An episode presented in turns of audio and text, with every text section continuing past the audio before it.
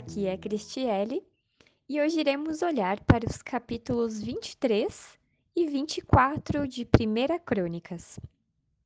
Já no final do capítulo 22 de 1 Crônicas, começam os preparativos para a construção do templo.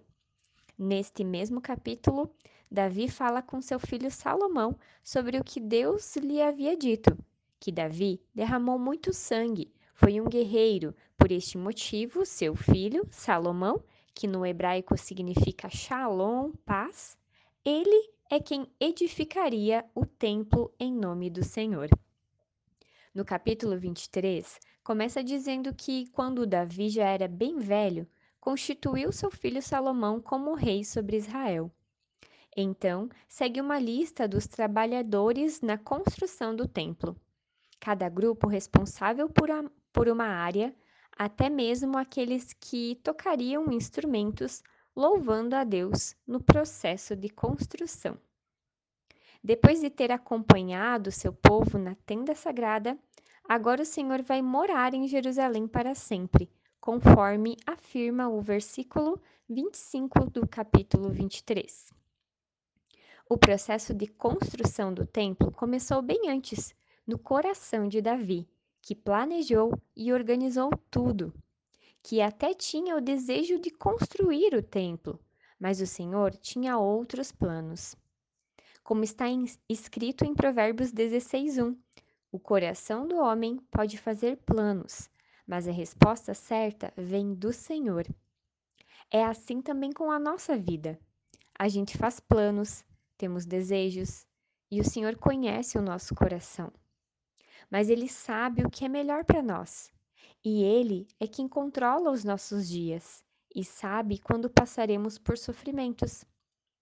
Mas a certeza que temos é que, assim como o Senhor habitou para sempre em Jerusalém, assim o faz quando completou seu plano através de Jesus, que morreu por nós e que faz de nós a sua habitação, o seu templo. Davi tinha o desejo de construir o templo, mas ele não construiu. Quem construiu foi Salomão. Mas Davi planejou e ele tinha esse desejo no seu coração. Apesar de não acontecer assim, a construção do templo ela se concretizou através de Salomão. E como já dito, hoje nós somos o templo e a habitação do Senhor, através de Jesus Cristo. Por isso, Assim como Davi fez, planejou e organizou, assim nós também, como templo e habitação do Senhor, temos que organizar e planejar os nossos dias e a nossa vida. Apesar da certeza de Provérbios 16:1, que podemos fazer planos, mas o Senhor tem a resposta certa. E é nessa resposta certa, na certeza de que o Senhor está no controle de tudo, é que queremos deixar esse dia. Oramos juntos.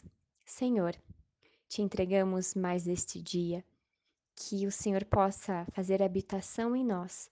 Nós somos o templo do teu Santo Espírito, então nos ajuda a organizar a nossa vida, a planejar, mas sobretudo, saber que o Senhor está no controle e que a resposta certa vem de ti.